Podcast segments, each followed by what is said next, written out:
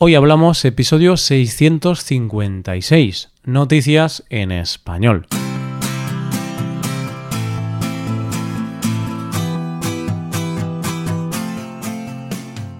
Bienvenido a Hoy Hablamos, el podcast para aprender español cada día. Ya lo sabes, publicamos nuestro podcast de lunes a viernes. Puedes escucharlo en iTunes, en Android o en nuestra página web ya sabes que tienes disponible la transcripción de este episodio y una hoja de trabajo en PDF con ejercicios y explicaciones, de vocabulario y expresiones. Este contenido solo está disponible para suscriptores premium. Hazte suscriptor premium en hoyhablamos.com. Hola querido oyente, ¿cómo estás? Espero que estés muy bien. Hoy es jueves, es día de noticias, así que vamos a relajarnos un poco con las noticias. Para comenzar, hablaremos de una pasajera a la que no se le dejó subir a un avión. Después seguiremos con un aire acondicionado para todos los bolsillos y terminaremos con un objeto mítico. Hoy hablamos de noticias en español.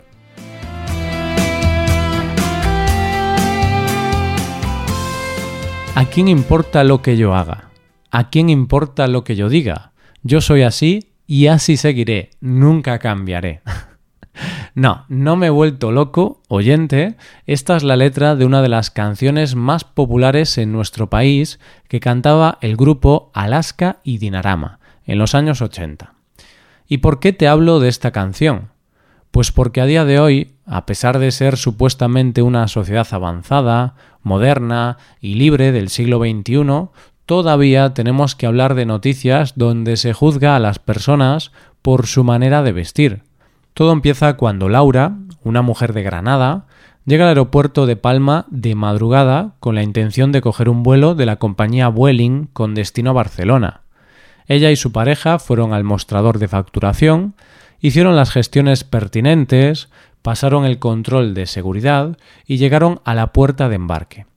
Por megafonía se anuncia que se va a proceder al embarque y ella y su pareja, como el resto de pasajeros, se ponen en la cola para subir al avión.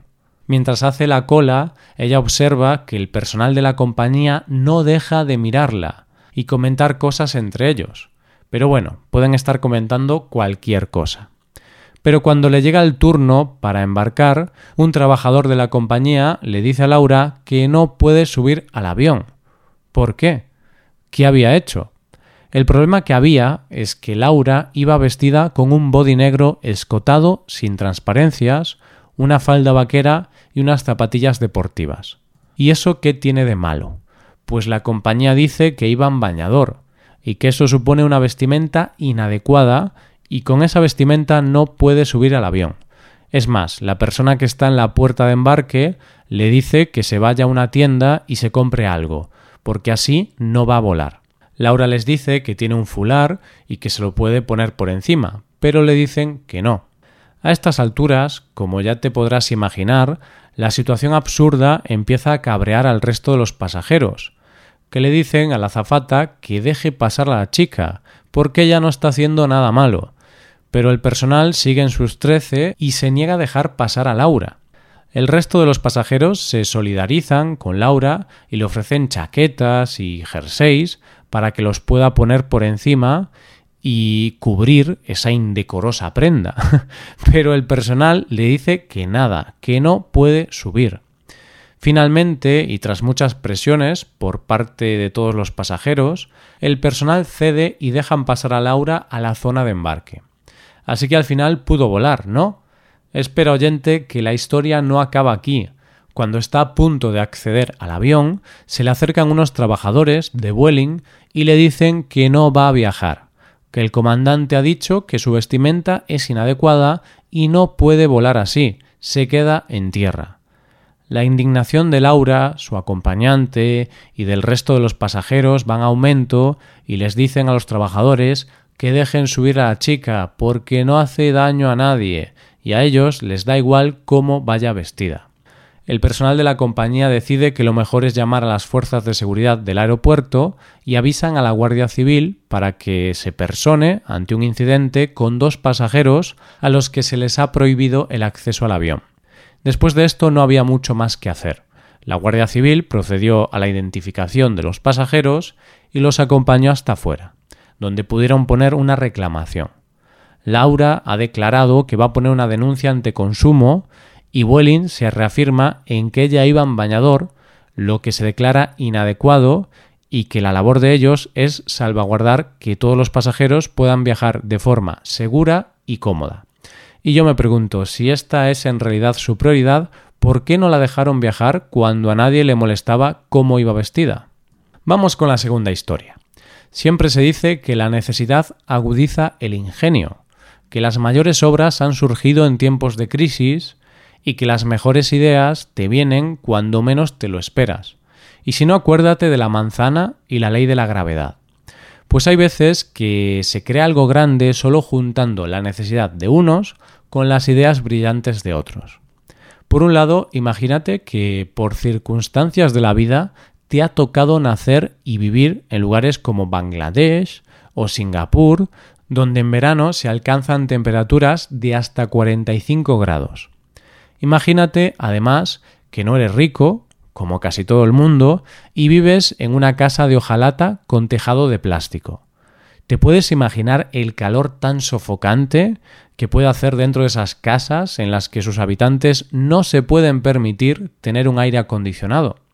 Y por otro lado, tenemos a Ashish Paul, el director creativo de Grey Dhaka la rama bangladesí de la agencia publicitaria americana Grey.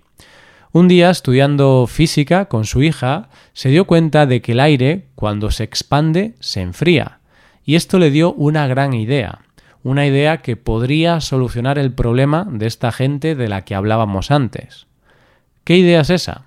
Pues crear un aire acondicionado que funcione con la técnica del aire adiabático, que básicamente consiste en reducir el calor a través de un cambio de presión del aire causado por la expansión del volumen. ¿Me ha quedado muy técnico, oyente? pues Ashish lo explica así. Si quieres comprobarlo, sopla aire en la mano con la boca abierta. El aire está caliente. Si ahora lo haces con los labios fruncidos, el aire es más frío. Simple. Vamos, que es lo mismo que hacemos cuando queremos enfriar la comida, soplar. Y así es como ha nacido Eco Cooler, un aire acondicionado ecológico para todos los bolsillos y que es capaz de reducir la temperatura en 5 grados. No parece mucho, pero es un mundo cuando sufres temperaturas tan extremas. Solo se necesitan unas cuantas botellas de 2 litros vacías y una placa de cartón.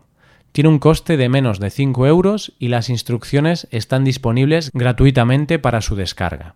Lo mejor de todo es que es casero, no necesita electricidad y es fácil de construir, lo que ayuda a mejorar la vida de millones de personas. La compañía dice que no tienen prevista su comercialización, ya que se creó con un único fin, ayudar a soportar el calor y mejorar la calidad de vida de aquellas personas que no se pueden permitir un aire acondicionado.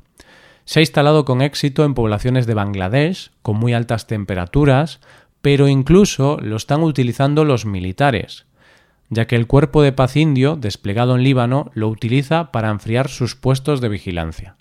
En fin, oyente, que da un poco de esperanza en la humanidad que haya gente que utilice sus ideas y sus recursos para desarrollar cosas que puedan mejorar el mundo.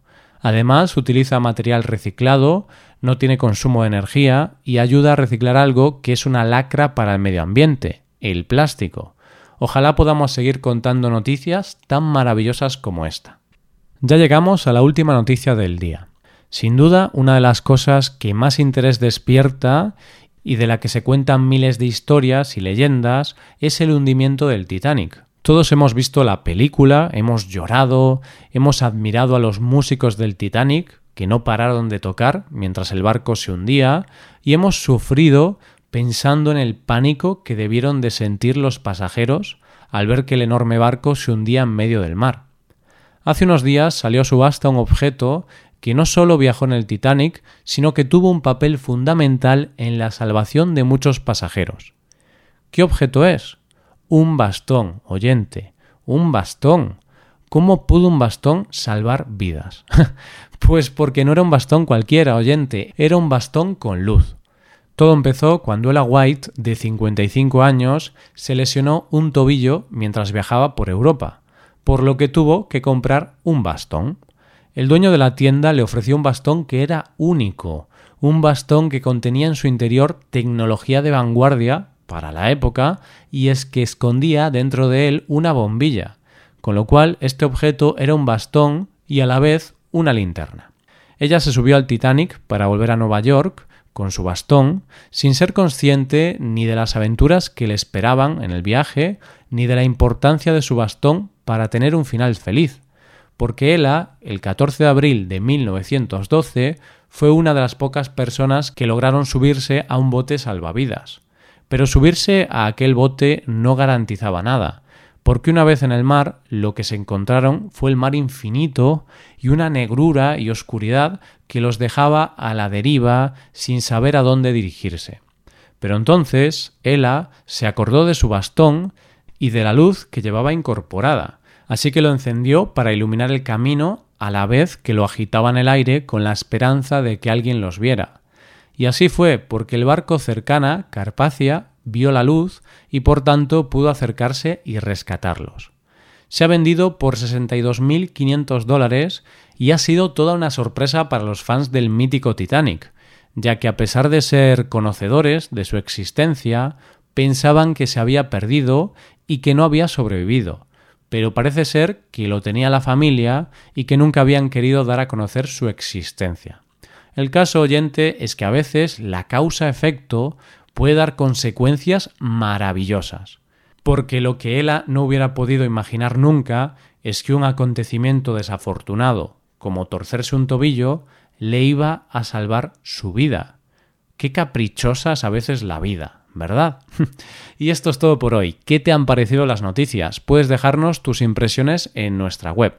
Con esto llegamos al final del episodio. Te recuerdo que en nuestra web puedes mejorar tu español de distintas maneras.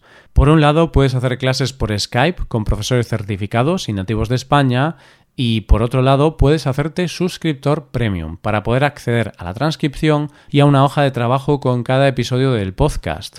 Todo esto lo tienes en hoyhablamos.com.